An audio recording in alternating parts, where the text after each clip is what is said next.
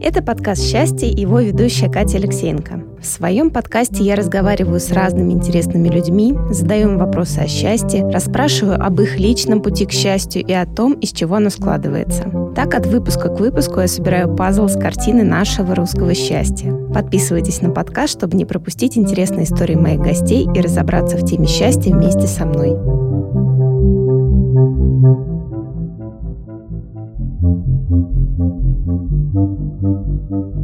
Это подкаст «Счастье», его ведущая Катя Алексеенко. Сегодня мы будем говорить о теме спорта, ЗОЖ, здоровый образ жизни, тренировках, фитнесе и о том, как это может делать счастливее, а также о том, как можно реализоваться в этой области и получать счастье вдвойне от этого всего. А в гостях у меня сегодня Доната Микшун, фитнес-тренер и основательница проекта Motion, и Доната просто обладательница тела и фигуры мечты. В этом можно еще убедиться, посмотрев ее Инстаграм. Доната, здравствуй. Всем привет. Ну что, давай, наверное, начнем с того, что ты расскажешь о себе. Может быть, вспомнишь, кем ты себя видела в детстве, да, о чем мечтала, и как это вообще было связано со спортом, и было ли это связано со спортом еще тогда? Вообще в детстве у меня не было какой-то конкретной мечты, что вот хочу стать врачом. То есть у меня были какие-то увлечения, хобби. Я занималась танцами, ходила с детского сада еще на танцы. Мне нравилось рисовать, но почему-то, не помню почему, в художественную школу меня никто не отправил. Вот, но папка с рисунками сохранилась у моей бабули. И просто занималась тем, что приносило удовольствие. Я, в принципе, всегда была подвижная, энергичная, и я много двигалась. Бегала, прыгала, какие-нибудь веселые старты в школе. Но мне всегда все говорили, ты будешь училкой, потому что я в школе поправляла, если кто-то что-то ударение не так сказал. А мама мне говорила, что ну, она видела во мне преподавательницу. И мое преподавание началось с преподавания танцев. Я с 10 класса начала вести танцы, и мне понравилось, я могла объяснить людям, как что делать, и у них могло получиться, да, если не получалось, то мы больше времени тратили, у них позже получалось. Ну, я поняла, что мне, в принципе, это нравится, и я могу этим заниматься. Ну и, собственно, с танцев начался путь преподавания. То есть у меня не было конкретного желания, что я стану учителем. Просто естественным образом как-то срослось. А вот интересно, а как ты поняла, что ты готова преподавать танцы? Да? Mm-hmm. То есть это должно же быть какое-то внутреннее, уже внутренняя готовность к тому, что я уже достаточно знаю, я знаю, как это можно объяснить, и я уже готова нести эти знания другим людям.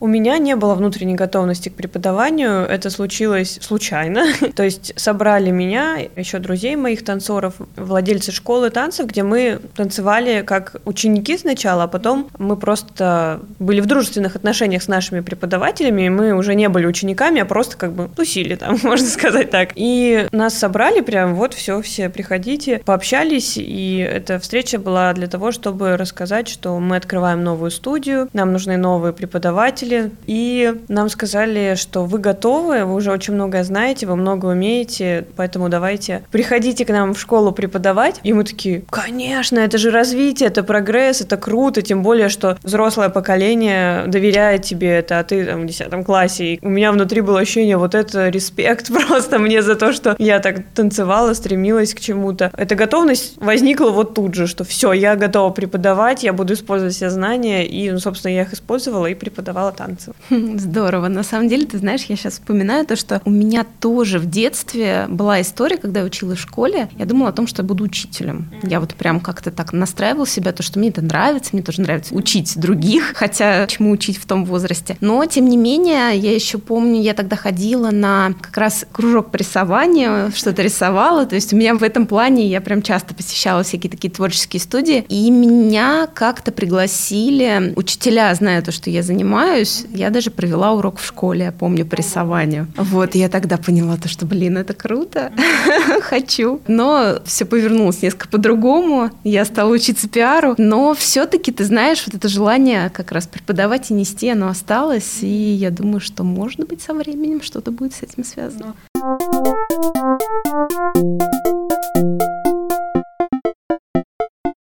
Я хочу поделиться с вами новостями. Я приглашаю вас присоединиться к счастливому сообществу. Мне очень хочется не только рассказывать и делиться с вами своими размышлениями о счастье и мыслями своих гостей, но и очень хочется слышать вас, взаимодействовать с вами, обмениваться счастливой энергией и поддерживать друг друга. Сейчас счастливое сообщество существует в двух ипостасях. Во-первых, это инстаграм-аккаунт «Счастье подкаст». Я там публикую не только анонсы выпусков, еще я там рассказываю о разных темах, связанных со счастьем. Делюсь цитатами о счастье и выдержками из книг. Делюсь результатами исследований, связанных со счастьем. И вообще там можно найти очень много полезной информации, которая может стать полезной на нашем общем пути к счастью. Также периодически там проходят розыгрыши интересных и полезных подарков от меня и гостей подкаста. Например, совсем скоро там появится возможность выиграть подписку на тренировки Motion от Доната Микшун, гости этого выпуска. Ждите анонс конкурса. А во-вторых, я основала счастливое сообщество на Patreon. Это такая площадка, на которой можно поддерживать проект рублем, точнее долларом. У меня есть много идей, которые я хочу реализовать как в подкасте, так и в самом счастливом сообществе. Некоторые из них требуют вложений, которые я сама могу не потянуть. Например, это покупка нового классного оборудования или аренда студии для записи выпусков. Или, моя мечта, наконец собрать команду, которая будет помогать мне как с техническими, так и с творческими задачами. Становясь патроном счастливого сообщества, вы сможете не только помочь мне в реализации этих задумок, но и получите определенные бонусы и привилегии. Например, вы станете настоящим официальным участником счастливого сообщества. Получите доступ к закрытому чату, в котором мы сможем поддерживать друг друга и будем помогать друг другу становиться счастливее. Для членов сообщества будут доступны особые возможности для получения бонусов от гостей подкаста. Еще вы сможете стать стать участником настоящего книжного клуба, вступая в который вы будете ежемесячно получать живую книгу, которую мы будем обсуждать вместе с вами. В общем, нас ждет очень много всего очень классного и интересного. Давайте становиться счастливее вместе и будем поддерживать друг друга в этом движении. Ссылки на счастливые сообщества в Инстаграм и Patreon вы найдете в описании к этому выпуску. Давайте объединяться. Ну что, возвращаемся к нашему разговору.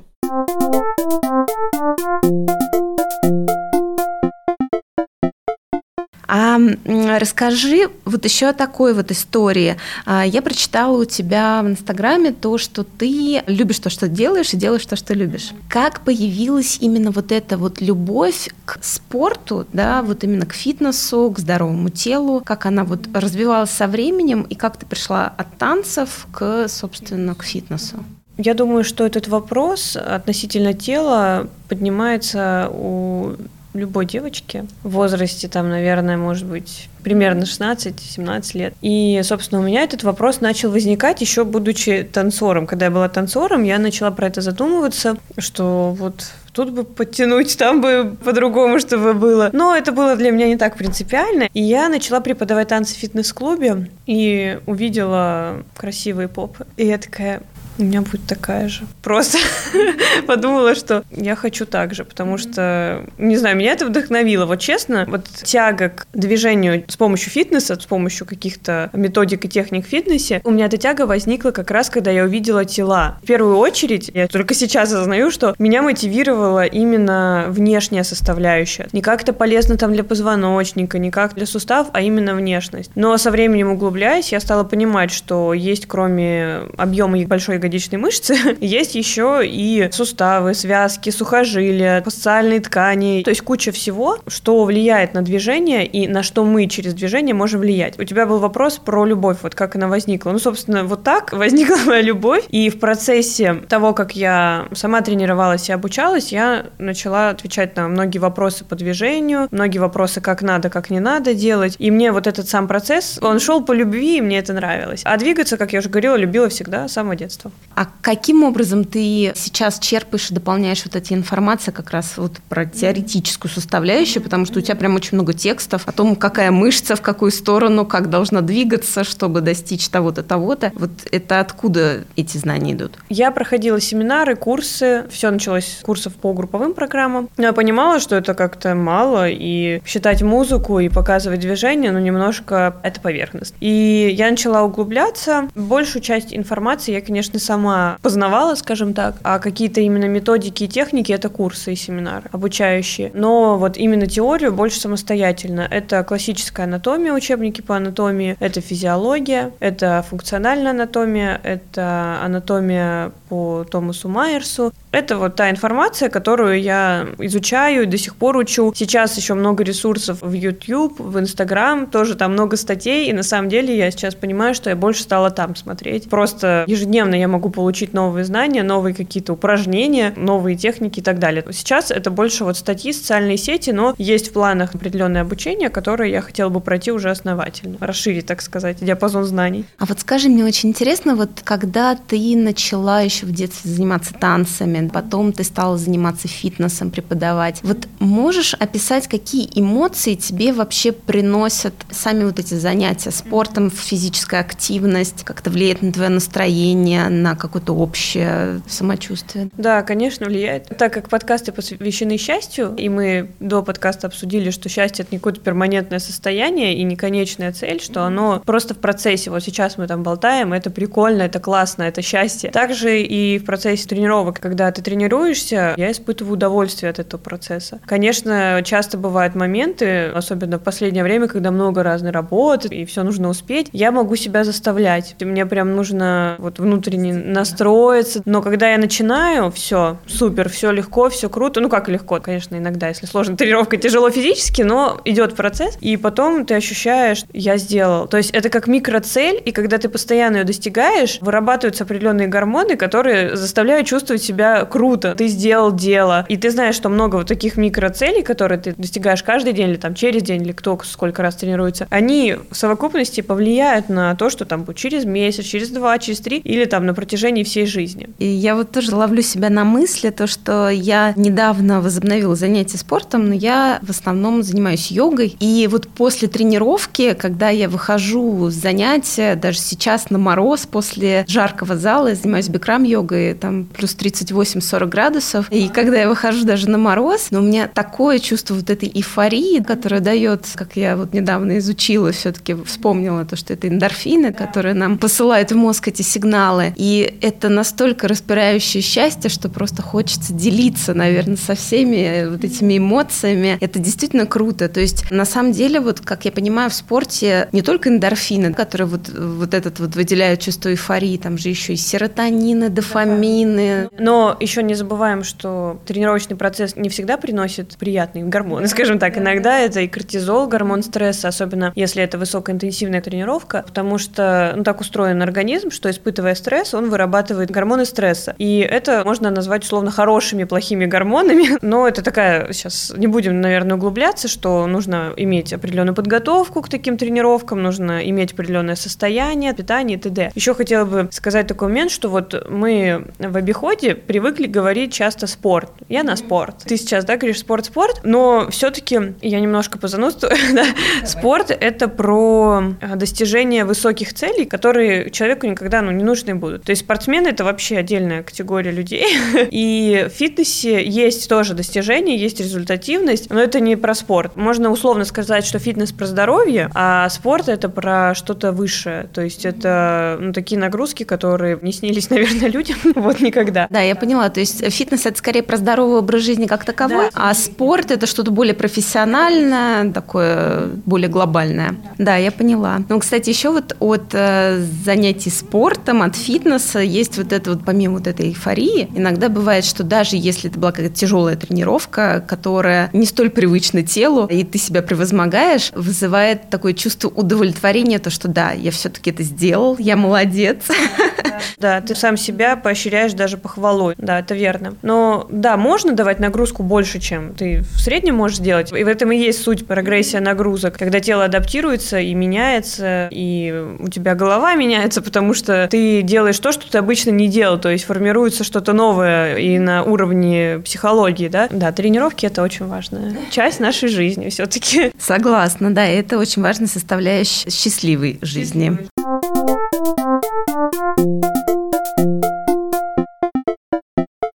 А расскажи, пожалуйста, о среде здорового отношения к своему телу. Какая она, по-твоему? Можно ли сюда отнести популярные сейчас направления бодипозитива или крайне, например, это слишком натренированное тело? Вот я видела, что ты участвовала в соревнованиях по бодибилдингу, фитнес-бикини. Расскажи, наверное, какая среда является здоровой, что в нее вообще входит, и, может быть, немножечко про крайности, которые там существуют. Я думаю, что среда здорового, нормального, адекватного фитнеса, да, или там спорта в кавычках, это среда, где люди объективно оценивают свои исходные данные, то есть они начинают тренироваться в зависимости от этого и не пытаются сделать пятилетку за два года. То есть это адекватное отношение. Это среда, где не сравнивают себя с другими людьми, которые, по их мнению, там лучше или круче. Где люди хотя бы чуть-чуть пытаются образовываться, то есть понимать э, элементарные процессы, которые происходят в их теле, а не, о, если вы съедите килограмм картошки и все в течение дня, там картофельной диеты, то вы похудеете. О, все, значит, если я ем картошку, только картошку, я худею. Действительно, ты похудеешь, но а как же остальные макро-микронутриенты? Ну ладно. То есть следить за информацией, обновлением не то чтобы следить, ну хотя бы подписаться на людей, которые в этом разбираются, профессионалы, и понимать основные вот какие-то базовые процессы. Закон сохранения энергии, если ты больше съел и меньше подвигался, то это запасется. Если ты делаешь это 1, 2, 3, 4, 5 лет, потом не удивляйся, что у тебя плюс 5 килограмм, например, а то и плюс 10. Объективно оценивайте вот такие вещи. А, и, наверное, четвертый фактор вот идеальной фитнес-среды, где люди тренируются просто, двигаются, понимают, что важно не только убиться на тренировке, но важна и бытовая активность двигательная. То есть важно ходить, потому что все-таки тренировка занимает, там, допустим, 3 часа в неделю, и все. А сколько в неделю часов? Понятно, что это, это капля в море, да, и нужно еще двигаться в течение дня. И про крайности, я считаю, что девушки, да, например, которые там перекачаны условно, супер fit и нереальных каких-то объемов размеров, это тоже своего рода спорт в рамках фитнеса. Это необычные люди, это не среднестатистические люди, то есть они тренят гораздо больше, чем обычный человек, и они так выглядят с какими-то целями, да, у них там, может быть, одежду рекламируют, может быть, свой проект таким образом рекламируют. Видимо, видимо, у них есть все ресурсы, чтобы не париться по еде, по крову, по обеспечению какому-то, и они готовы вот вложиться вот так в свое тело с помощью тренировок и потом на этом тоже как-то, ну, видимо, зарабатывать. Я отношусь к этому спокойно, я не считаю, что это плохо, для них это их жизнь. Я считаю, что лучше так, чем другая крайность. Например, человек с ожирением, который считает, что ему крупно не повезло в жизни, и в этом виноват масс-маркет, поэтому я бодипозитив. Тоже это перекос, да, другая крайность. Я думаю так, что если у человека какой-то есть э, вопрос к самому себе, к его внешности, и он, смотря на других, оскорбляется, то проблема не в других, что он оскорбляется, а проблема в его вопросе к самому себе. Бодипозитив – это хорошо, прими себя таким, какой ты есть, и заботься о себе через тренировки, покушай хорошо, не в смысле много булочек, а полезные, питательные, цельные какие-то продукты. Двигайся больше, например. Заботься о себе и о своем теле. Все-таки это то, в чем мы переносим наш мозг, ну, в смысле, то, с помощью чего мы коммуницируем отчасти. И я считаю, что когда люди, я почему говорю с ожирением, потому что это самое распространенное, как мне кажется, люди с ожирением говорят про бодипозитив и при этом сами ничего с собой не делают, ну, имеется в виду, не тренируются, не следят за питанием. А если человек старается и делает, принимает себя и при этом занимается, это круто. Просто тоже есть моменты, когда люди из бодипозитива занимаются, но ничего в них не меняется. Главное, что вы занимаетесь, это уже будет вам на пользу. А как думаешь, а возможно ли быть здоровым, а, например, будучи перекачанным, да, вот mm-hmm. прям вот, вот в этой крайности? И, ну, как я понимаю, все-таки с бодипозитивом там другая история. Если это настоящий бодипозитив, то ты все-таки поддерживаешь здоровое тело, а не просто опускаешь руки, если да, ты да, вдруг там где-то не подходишь под какие-то стандарты. То есть эту часть мы опускаем. То есть вот возможно ли быть здоровым вот в максимальной крайности? Ну, опять, это крайность. То есть любая крайность – это не норма. То есть спортсмены – это крайность. Почему-то бодибилдеров и качков условно унижают и говорят, фу, они стрёмные. А почему-то ребят, которые прыгают шестом, особо как-то их не... Ну, понятно, да? Вот. Хотя и то, и то крайности. Просто это более общепринятая крайность, а качки вот эти, да, бодибилдеры из тренажерных залов, это что-то странное и похожее на мутанта. Я считаю так, что это тоже для кого-то может быть не окей, да, потому что это странно, это ненормально, кажется, выглядит. В моем мире это окей. Я считаю, что лучше быть в такой крайности, чем то, что мы говорили про бодипозитив. И, естественно, есть свои издержки и последствия по-любому. Больны, например, суставы, не, тело может не успевать восстанавливаться от таких тренировок. Ну, есть, конечно, множество добавок и все такого. Но практика показывает, что у всех таких людей есть какие-то травмы. Но это вопрос не в тренажерном зале. Вопрос в человеке, что как он это делал. Короче, я считаю, что такая крайность – это лучше. Если уж человек хочет достигать такого, ну, достигай, окей. Это лучше, чем ради я за бодипозитив, и все. И что ты с этим делаешь?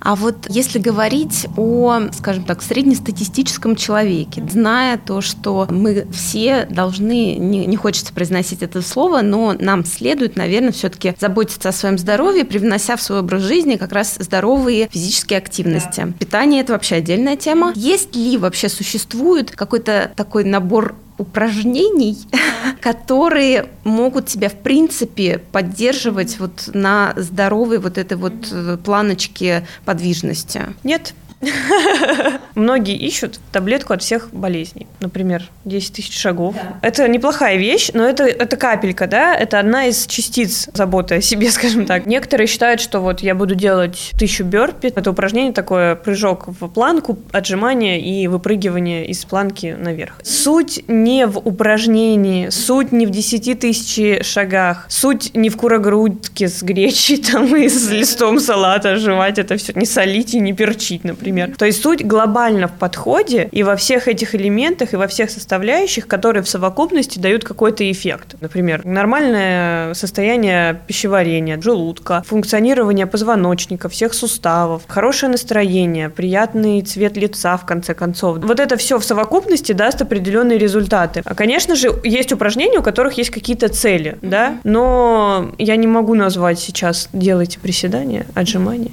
и вы будете зашибись». Нет, так не работает. Если человек весь день сидел на кресле и такой, о, да надо сказала сделать отжимание приседания. Нет, круто, что ты сделаешь, ты молодец, классно. Но глобально это ни на что не повлияет, ну, честно. Ну, то есть это как бы такое микро, микро влияние, но этого мало. Да, я помню то, что вот был такой стереотип, э, наверное, вот какие-то как раз-таки школьные года, когда вот, как ты сказал, тоже как раз там 16-17 лет, mm-hmm. когда начинаешь обращать внимание на свое тело, то, что вот, надо качать пресс, и все. И сразу у тебя все будет прекрасно, там талия, никаких э, жиринок, пылинок и так далее. Я помню то, что я как раз тоже увлекалась, надо обязательно качать пресс, чтобы все, надо же качать. Потом как раз, когда я попала в первый раз в тренажерный зал уже в более сознательном возрасте, в фитнес-центр, и у меня была тренировка с индивидуальной с тренером, и как раз он мне тогда объяснил то, что вот, нельзя только качать пресс, да. тебе нужно еще спину развивать, чтобы у тебя там все не, не висело. Ты накачаешь и будешь согнутый, как буквы ЗЮ ходить. То есть, на самом деле, вот этих знаний как таковых. Но вот на уроках физкультуры почему-то, по-моему, не дают. Вот да. это тоже странно. Казалось бы, вот уроки физкультуры в школе, они тебя должны развивать не только физически заставлять тебя двигать, но и вот, вот это зернышко в тебя сажает, то, что зачем это нужно, почему нужно, например, сделать сначала пресс накачать, да, а потом спину, потом там, не знаю, побегать, попрыгать, чтобы у тебя там было и кардио, и силовые тренировки, вот это вот все. Но это нужно просто менять структуру, с корнями выдирать, потому что сейчас ты говоришь, я понимаю, что это жесть, если просто убрать всех этих бабушек и дедушек, условно, или переучить, но их же уже не переучишь. Вот, это прям отдельная история. Но вот насчет пресса, только сегодня вот на тренировке обсуждала со своей клиенткой про вот этот кранч, это упражнение, когда лежишь на спине и скручиваешься, да, сгибаешься в позвоночнике. Мы это обсуждали. Я говорю, слушай, ну вообще это вполне логично, что у людей возникает ассоциация, что напрягаясь здесь и чувствуя жжение, да, чувство вот этого отказа здесь, у меня жир сгорит или эффект какой-то будет, что есть процесс. Это вполне как бы вроде логично, но много опять но, много разных вещей, что у нас есть спина, да, нам нужно контролировать разгибание мышцами живота, что если оценивать это функционально, что функционально мы в жизни так не делаем, что мы больше стоим прямо, и нам нужно контролировать стабилизацию по-другому осуществлять. Про это обсуждали с ней, и что, по сути, кранч, вот это скручивание на пресс, раз уж мы про него заговорили, оно тренирует просто сгибание позвоночника и ощущение жжения, которое психологически приятно, ну, не больше. И хотела сказать, что если люди кто нас будет слушать, считают до сих пор, что вот этим упражнением они в кавычках сожгут жир. Это не так. Они этим упражнением потратят сколько-то калорий, да, но вот это ощущение локального жиросжигания, как бы есть исследования, но очень сомнительные и неоднозначные. Этого не будет, и если уж вы хотите там убрать жир, это либо хирургический метод, самый быстрый, но не самый полезный, не самый правильный, либо планомерный, долгий, целенаправленный изменение питания, образа жизни и подход новый. Вообще, да, это очень интересная тема, что касается пластической хирургии, mm-hmm. да, вот это вот с откачкой жира и закачкой в другие места.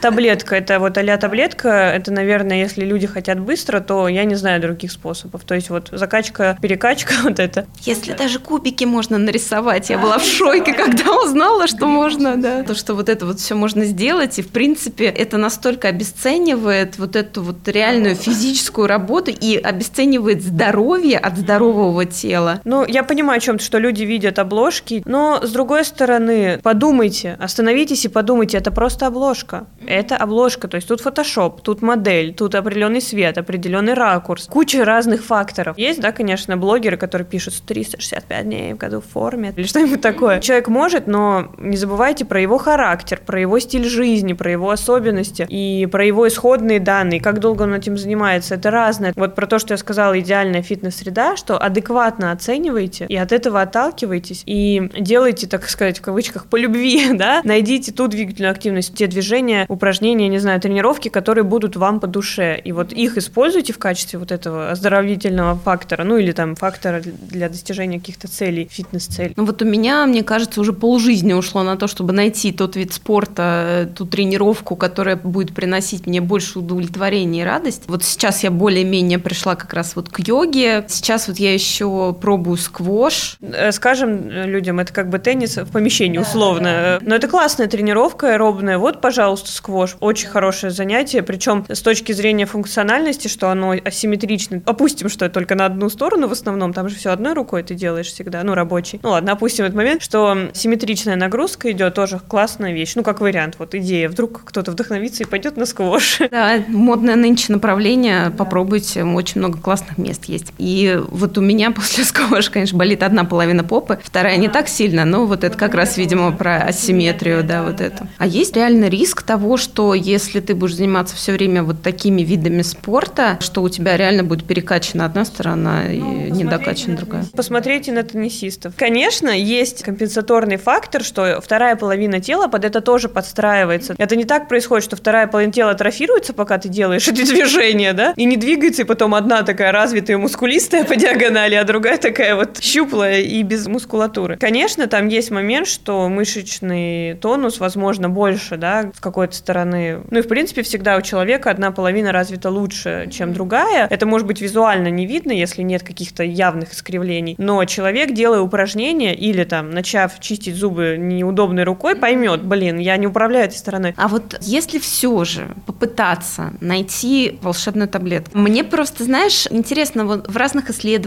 да, говорят то, что там, допустим, 10 минут какой-то физической нагрузки в день, в принципе, тебя делают уже здоровее, или там те же 10 тысяч шагов. Там вот я с лета каждое утро прыгаю сто раз, как просыпаюсь. То есть какие-то такие, знаешь, штучки, которые все равно запускают в тебе вот изменения к лучшему. Допустим, ежедневно ходить, там, я всем говорю 15 тысяч. Ну, конечно, не сразу, там, постепенно, но 15. То есть я ставлю планочку повыше всегда, потому что часто не доходит. Да, вот ходьба – это просто must-have. Очень доступный вид вообще двигательной активности. Да, бесплатный. Платите за это калориями, которые наели условно. Конечно, можно ссылаться на погоду, ну, как бы купите дорожку домой. Я к тому, что часто ссылаются, вот погода не та. Вот шаги, да, первое, что мы выяснили, 10 минут в день. Окей, это хорошо, это зарядка, это разминка, это прекрасно, да, для поддержания просто, ну, вот энергии, проснуться, взбодриться. Но если мы посчитаем каждый день делать по 10 минут, это всего лишь 70 минут в неделю. Я к тому, что если вы хотите результата 10 минут, ну, сомнительно, навряд ли. Что-то будет, но до какого-то момента. И дальше остановится, потому что, ну, 10 минут для тренировки это как бы маловато, честно. Но вообще для поддержания, допустим, мышечный тонус, ну, это в кавычках, двигательная активность с точки зрения каких-то там физиологических процессов так вроде не говорится, да, тонус мышц, но люди понимают, что просто приятно, взбодрились, чуть-чуть поактивнее, что у тела есть вообще руки, ноги, этим можно двигать. Да, 10 минут – это классно классно, хорошо. Но если вы хотите каких-то определенных целей, адекватно опять оценивайте цели, инструменты, которыми вы пользуетесь. А если говорить уже о каких-то таких тренировках, которые по душе, то это, как я понимаю, вывел для себя формулу, это где-то 2-3 тренировки в неделю. Это, в принципе, наверное... Да, да, как правило, все работают, и мне кажется, 2-3 часа в неделю выделить на себя любимого позаниматься, окей, это все что угодно. Начиная с квошем, заканчивая, не знаю, поездкой на футбол, это может быть пилатес, это может быть какой-нибудь высокоинтенсивный интервальный, это может быть, да все что угодно. Ну, то есть попробовать разные штуки и делать, вот. Тут главное тоже постоянство и вот эту привычку в себе да, все-таки воспитывать. Да, привычка и стиль жизни. Нужно менять именно восприятие этого, оценивать это не как каторгу и какую-то жесткую вообще фигню,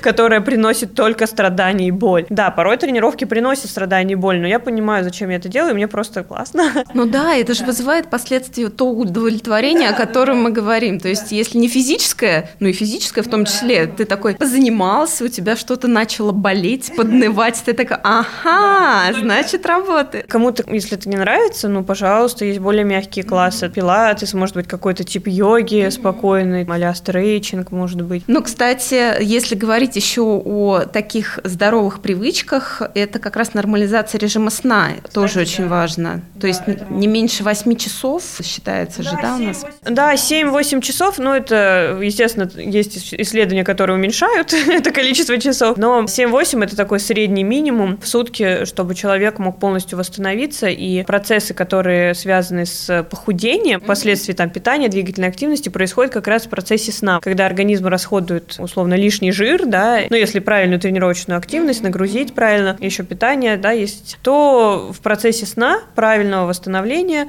будет человек худеть потихонечку. Вот. Спать важно.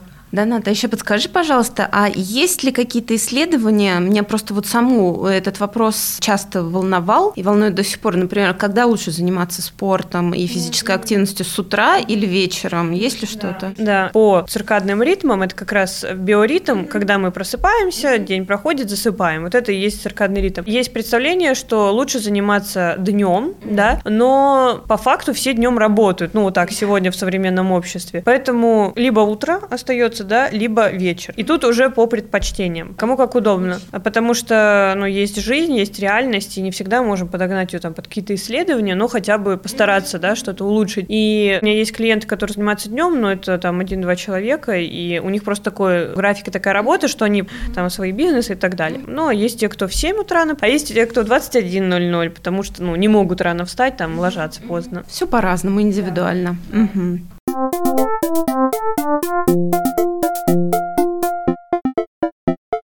Давай теперь перейдем к более профессиональной да, истории, вот как раз про тренерство. Мне очень интересно, чтобы ты еще раз и побольше уделила внимание тому, чтобы рассказал, что такое тренерство, да, каково это быть тренером, каково это, ну вот как по мне, да, нести ответственность за тело другого человека, потому что порой бывают, мне кажется, недостаточно квалифицированные тренеры, которые, да, могут не заметить, например, что человек что-то делает не так, там вот приседает, например, не так, а это влияет там, на поясницу, ну, там да, еще на суставы да, и прочее. Да, вот расскажи, какие ощущения, да, тебе это дает и что вообще помогает дальше развиваться в этой истории, помимо желания учить, которое возникло еще в детстве? Ну, желание учить и учиться самой, так как это же знания, которые я применяю на других людях. Я считаю, что для того, чтобы быть тренером, нужно быть ответственным человеком, действительно, потому что все-таки ты занимаешься с телом другого человека, что нужно понимание того, как тело двигается, хотя бы даже базовые навыки, все мы с чего-то начинаем, базовые элементы какие-то понимать, как правильно, как неправильно, и отсюда уже потом отталкиваться отталкиваться и подстраивать что-то под клиента, какие-то техники дополнительные применять, чтобы научить его чему-то. И что для меня тренерство? Человек ко всему адаптируется и привыкает. И вот у моего тренерства, и как у всех, наверное, тренеров, есть определенные пути, этапы развития. И вот на начальном этапе для меня тренерство было сложным. Мне нужно было прилагать усилия, чтобы общаться с людьми лично, чтобы их тренировать. Я не совсем понимала нагрузку. И лично для человека на себе я окей, понимаю. То есть мне было некомфортно, неловко, но со временем понимаешь, может быть, по человеку, по общению с ним, по просто ты понимаешь нагрузку, ты видишь человека, ты можешь делать тесты в начале и оценить его вообще, какая у него выносливость, какая у него сила. То есть поначалу это у всех, я думаю, так, но со временем ты изучаешь новое, ты видишь однотипные, абсолютно стереотипные какие-то проблемы, и со временем становится, ну, не то чтобы просто, ты относишься уже к этому спокойно. Я спокойно иду на тренировку, я спокойно провожу, неважно, новый человек, старый. Конечно, с новым я чуть-чуть, ну не то чтобы волнуюсь, более сдержанно себя веду, например, не скажу лишнего, да, я наблюдаю, и за мной наверняка человек наблюдает, мы притираемся, знакомимся, а потом мы спокойно болтаем, смеемся, рассказываем истории, все дела. То есть тренерство для меня — это люди в первую очередь, то есть это контакт с людьми, как на уровне обучения, что я говорю им, что делать и как делать, так и на личностном уровне, потому что я все-таки думаю, что каждому тренеру свой клиент и клиенту свой тренер. Бывает такое, что как-то не сходится, но это оба человека как-то понимают естественным образом, мы перестаем тренироваться. То есть не так, ой, вот ты знаешь, ты мне не подходишь как, как тренер. Ну да, а ты как клиент мне не подходишь. Это не так? Да, это как-то само собой, мы это чувствуем, что не, не идет. А вот мне еще интересно, формат онлайн и офлайн. Мне кажется, что спорт, фитнес, упражнения проще и доступнее объяснить, когда ты видишь человека непосредственно не через экран. И то, даже может быть, что ты следишь за тем, как человек выполняет, и бывает просто записанные тренировки. Здесь ты не можешь дать никакой обратной связи. Вот есть ли какие-то сложности да, в отсутствии непосредственного контакта? Как тебе удобнее? Может быть, это тоже со временем как-то ты адаптируешься? Мне кажется, вот прошлый год дал всем адаптироваться под любой формат онлайн деятельности, но какие есть здесь нюансики, да? Мне все ок, вообще все. Что офлайн, что онлайн по видеосвязи, что онлайн просто по видеотренировкам, все ок. Почему? Потому что какие минусы? Вот когда я веду онлайн по видео, то есть вот человек включает камеру, я перед ним показала, объяснила, и я его направляю словесно. Это может занять больше времени, чтобы человек понял. Так, я просто молча подхожу, прикладываю руку там, вот тут не наклоняйся, держись. А так я говорю, так, все, стоп. Мы вообще перейдем к другому упражнению, чтобы научить через другое. Или положи руку сюда, продолжай делать движение, и чувствуешь, сгибаешься.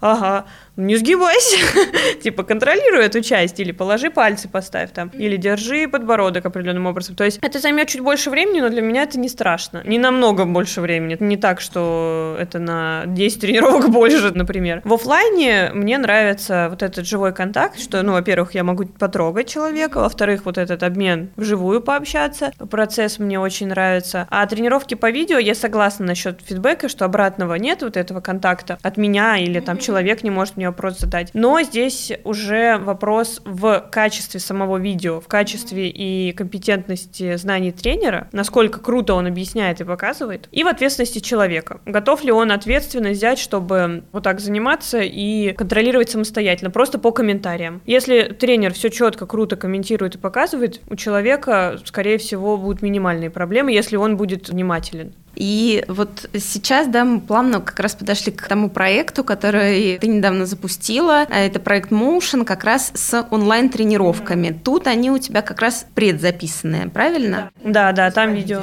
да. Скажи новому человеку, который с тобой не занимался, либо который, например, вообще не особо спортивный, но вот решил заняться. Такой формат сразу подойдет, то есть он легко адаптируется просто к тренировкам по видео, или ему желательно, конечно, там, не знаю, какие-то индивидуальные тренировки, либо хотя бы по видеосвязи да. пообщаться. Вот как это вообще работает? Я поняла вопрос. Зависит от человека. Многие, кто проходили курсы, есть несколько, не несколько, один такой глобальный курс прям с нуля, Motion Base. Его можно начать спокойно, там первый тренировки тренировки э, обучают базовым элементам, как правильно включать пресс, как поднять руку, чтобы не разогнуться, ну, то есть какие-то базовые вещи. И постепенно-постепенно усложняясь, человек доходит до уровня, когда он может заниматься более тяжелыми тренировками. То есть вполне этот э, формат подойдет для новичков, но далее вопрос, какой сам по себе новичок. Лично человеку подойдет или нет. То есть я не могу сказать, что это обязательно так, сначала ко мне на индивидуалку, а потом на сайт. Нет, это просто индивидуально, но любой человек, по сути, может взять и заниматься абсолютно абсолютно любой. А есть ли у тебя, например, в формате вот того же проекта Motion, либо у тебя какая-то формате личного контакта, личной связи, вот вопрос мотивации, как он проработан? Потому что мне интересно, что, во-первых, мотивирует тебя, да, продолжать этот проект, реализовывать его и делать его еще более крутым, записывать новые тренировки. И вторая сторона, как ты помогаешь мотивировать твоих клиентов, да, людей, которые хотят все-таки более здоровое тело, заниматься чаще, лучше так далее. Вот как ты помогаешь им тоже эту мотивацию поддерживать? Ну, я считаю, что мотивация – это вообще компетенция сугубо личная. Это идет изнутри, и все внешние факторы мотивирующие, они действуют короткий срок. Я мотивирую каким образом? Как я тренируюсь, как я питаюсь, например. Возможно, для кого-то я там мотивация в качестве того, как я выгляжу, может быть, да? Может быть, по энергетике что-то, деятельность какая-то, которую я веду. Это все внешние мотивации, то есть у меня нет каких-то «давай», «у тебя получится», «тебе это нужно». Не, конечно, я говорю такие фразы в моменте, но как-то отдельно я не выделяю на это какие-то особые минуты.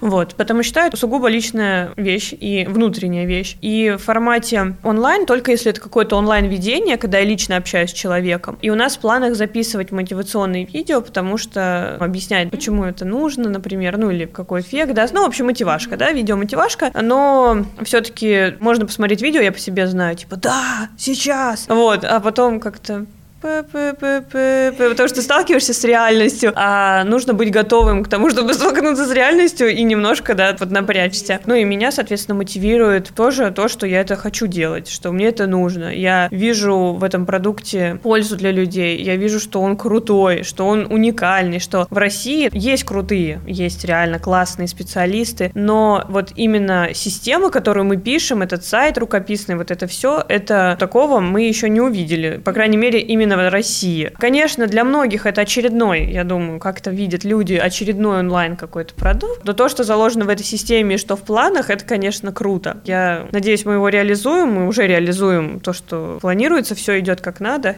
Классно должно получиться и получается. Я просто почему спросила про мотивацию? Не то, чтобы ее может не хватать, да, но просто порой действительно, когда у тебя есть какое-то поддерживающее начало, да, например, вот есть приложения, да, которые тебе напоминают о том, что так, там, выпей воды, там, либо, а ты еще там не отходил свои шаги, а вот сейчас там мне часы частенько напоминают, подыши, что-то там у тебя с пульсом. То есть вот такого плана, и мне кажется, что если это будет в формате онлайн-тренировок, это будет еще больше людей подстегивать, например, не бросать, да, эти занятия, потому что я думаю, что большой процент людей там позанимается, а потом мотивация как раз начинает падать, либо если, например, какие-то результаты не сразу, да, видно, что-то там не сразу Но получается. Но опять, видишь, это тогда вопрос не в мотивации, а вопрос, насколько человек понимает весь процесс. То есть, если он считает, что он за неделю станет мистер Олимпия, ну, это вот соревнование по бодибилдингу, ну, я условно, да, говорю, ну, как бы нет. То есть, возможно, вот сейчас я думаю, нужен какой-то момент образовательный, что как процесс проходит, что настраивайтесь на работу в долгую перспективу, что это не месячный марафон, это марафон длиной в жизнь, то есть это ваша жизнь, ваше тело, вы в нем живете. Если вы хотите вот так, ну, это либо операция, либо какие-то адовые марафоны, после которых ваши суставы не скажут вам спасибо. То, к чему ваше тело не будет готово. Если вы хотите нормально, по-умному, с мозгами, осознанно, как сейчас модно говорить, то, пожалуйста, к нам на сайт, и у вас все будет окей, вот. Да, это игра в долгую, и я понимаю, да, вопрос мотивации очень сложный мне. Я вот, как сейчас, я думаю, мотивирую мотивирует то, что мне пишут, по крайней мере, в Инстаграм, что я выкладываю, как я тренируюсь. Все, донат, я пошла. Я увидела, я пошла, позанималась. Или спасибо за твои тренировки, что их выкладываешь. То есть своим примером. Я, как бы, наверное, сейчас мотивирую все-таки своим примером, и вот люди что-то начинают делать с собой. А расскажи, а что приносит тебе счастье в твоей деятельности в тренерской? То есть тут именно вопрос твоя деятельность, да, как твоя профессия, как то, чему ты посвящаешь практически все свое время, там это и твое тело, и тело других людей. Что тебя питает в этом? Я думаю, что в первую очередь люди, если мы говорим особенно про офлайн, вот общение с людьми, знакомство с людьми, я со многими познакомилась, некоторые стали моими друзьями, до сих пор уже сколько лет прошло. Мои первые клиенты до сих пор мои клиенты и мои друзья параллельно. Да, это люди, это новые знания, которые я получаю от них про жизнь, про их опыт. Тоже это просто бесценно, на самом деле, что могут мне люди рассказать. Это новые какие-то контакты, связи. И это мои знания, которые я расширяю именно в тренерской деятельности, ну, то есть профессиональные. Потому что все-таки получение новой информации, оно заставляет жить, двигаться, прогрессировать, и это меня подпитывает и приносит вот это мне то самое удовольствие и счастье от процесса. Ну и, соответственно, сейчас вот свой собственный проект, он тоже тебя подпитывает с помощью какой-то обратной связи, да, то, что вот у меня получается, я до сих пор занимаюсь, я хочу еще, я посоветовал маме, папе и так далее. Здорово. Скажи, а были ли у тебя вот в процессе подготовки того же проекта, насколько я знаю, это довольно был долгий процесс по записи тех же самых тренировок? Ну, мы начали в апреле.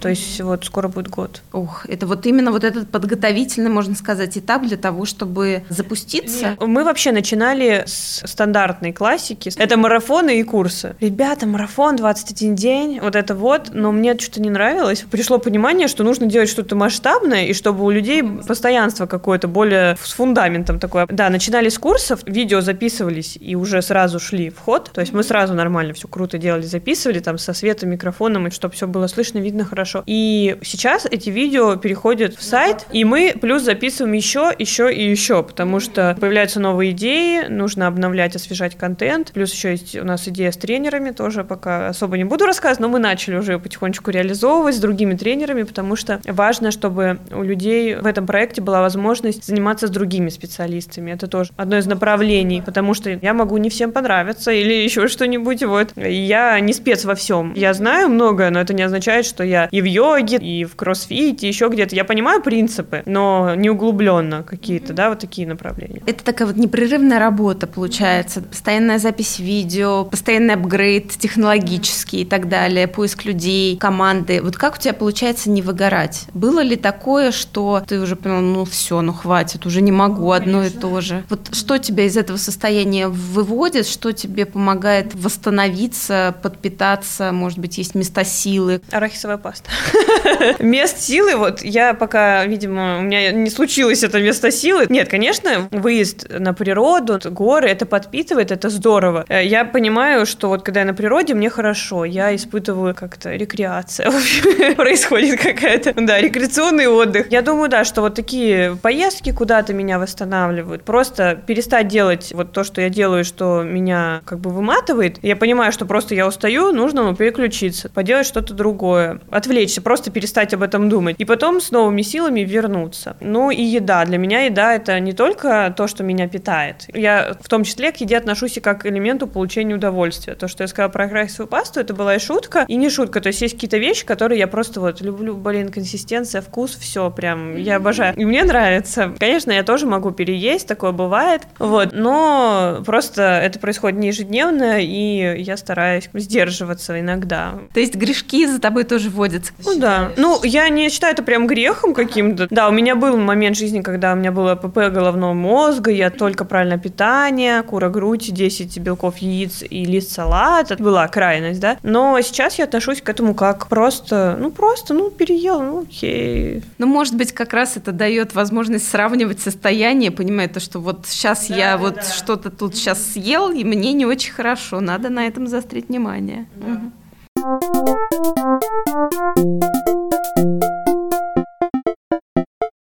Так, а еще мне хотелось бы, конечно, поговорить про твое личное ощущение счастья. Расскажи, что делает тебя счастливой, да, помимо поездок и вкусной еды, да, то есть если говорить какими-то такими более общими, да, категориями, либо, может быть, ты можешь какой-то частный сказать, то, что действительно съела арахисовую пасту, счастлива и вообще не надо мне больше ничего. Ну вот мы обсуждали, да, с тобой, что все-таки счастье это не конечная цель, это не какое-то перманентное состояние, которое ты испытываешь то есть это что-то, ну, оно появляется постоянно просто от каких-то действий, от каких-то эмоций, от людей. У меня вызывают счастье люди, с которыми я легко могу общаться, делиться, и они со мной. Я это понимаю, чувствую доверие и уважение. У меня вызывают счастье новые знания, которые помогают мне там, например, в жизни или в моей работе. У меня вызывают счастье новые открытия чего-то, ну, я имею в виду лично для себя. Часто вот проект онлайн, например, что еще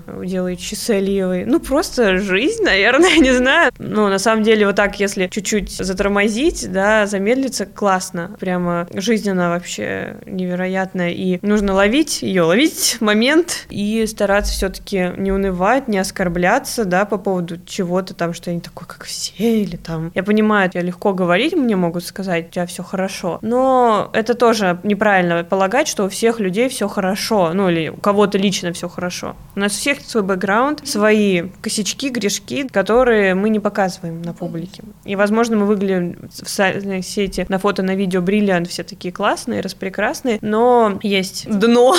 Поэтому нужно смотреть на свою жизнь и делать ее так классно и счастливо лично каждому человеку. Ну, на самом деле, ты сказал очень такую классную, важную вещь, то, что вот если замедлиться, да, и вот остановиться в определенный момент и постараться ощутить, понять, э, что ты делаешь все правильно, правильно для себя, да, ты движешься в том направлении, в котором ты хочешь двигаться, ты делаешь то и так, как ты хочешь. У тебя там, не знаю, есть крыша над головой, да, у тебя есть что поесть, ты здоров и так далее, то, в принципе, наверное, все вот это все вместе как раз и создает вот это ощущение наполненности и как раз вот этого счастья.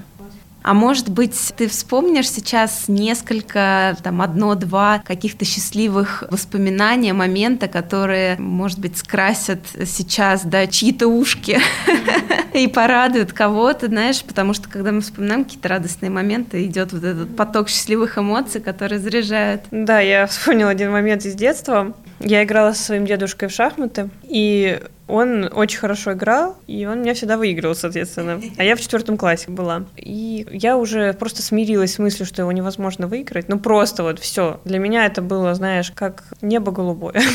Да, а трава зеленая. И очевидно, все, не могу. И в один вечер то ли он устал, то ли что, и я вижу, он ну, как будто бы, он проигрывает просто, он не видит как будто фигуры, я так на него смотрю, и я ему ставлю мат. Причем долго мы, очень долго играли. И я прыгаю, дедуля, ура, я тебя выиграла. Для меня это просто вообще... У меня счастье, полные штаны были. Я думала, это вообще самое лучшее, что могло случиться в моей жизни. Это чувство победы. Потом мне стало чуть-чуть грустно, потому что я поняла, ну, он, видимо, устал, потому что, ну, на него это не похоже. Вот, но первое вот это ощущение эйфории, эмоций, что да, я выиграла, ура! Вот, это, конечно, прямо класс. Здорово. Ну да, это было такое трудно что-то достижимое, тут бац, и получилось. Ну и, конечно, испытываю еще эйфорию, когда мне пишут люди или там говорят э, клиенты что-то вот э, из серии «Я лучше себя чувствую» или «Я выкинул стельки свои старые ортопедические, у меня стопа нормальная стала сама по себе». Нужна стелька, но не такая, да, жесткая. Вот такие вещи меня тоже, конечно, вызывают вот эти эмоции, что вот иногда вот насчет выгорания бывает такой, блин, да кому это надо? А потом такой, нет, стоп, надо, это нужно, это важно там делать. Ну и, наверное, такой финальный вопрос. Скажи, пожалуйста, это счастливо? Да. Это прекрасно. Я, мне кажется, практически из выпуска в выпуск так реагирую на такие ответы, потому что действительно очень радует, потому что счастье — это то, к чему все стремимся, когда люди счастливы, это греет мою душу. Да, Над, спасибо тебе большое. Было спасибо. с тобой очень интересно. Мы с тобой так много всего обсудили про спорт, не про спорт, про все, про здоровую жизнь, про здоровье и вообще про цели мотивации. Это было очень интересно. Надеюсь, что нашим слушателям это тоже будет очень интересно. Так что спасибо тебе большое. Спасибо тебе. И счастья тебе. Да, и тебе, и всем нашим слушателям. Спасибо. Это был выпуск подкаста «Счастье». Подписывайтесь на подкаст, чтобы не пропустить следующую историю про счастье. Оставляйте свои комментарии и отзывы. Мне очень важна ваша обратная связь. Если вам понравился выпуск, делитесь в сторис и отмечайте меня, Катерину Алексеенко. Мой ник Зора Кейт. Я обязательно отправлю вам в ответ лучики добра. Счастья вам и до новых встреч!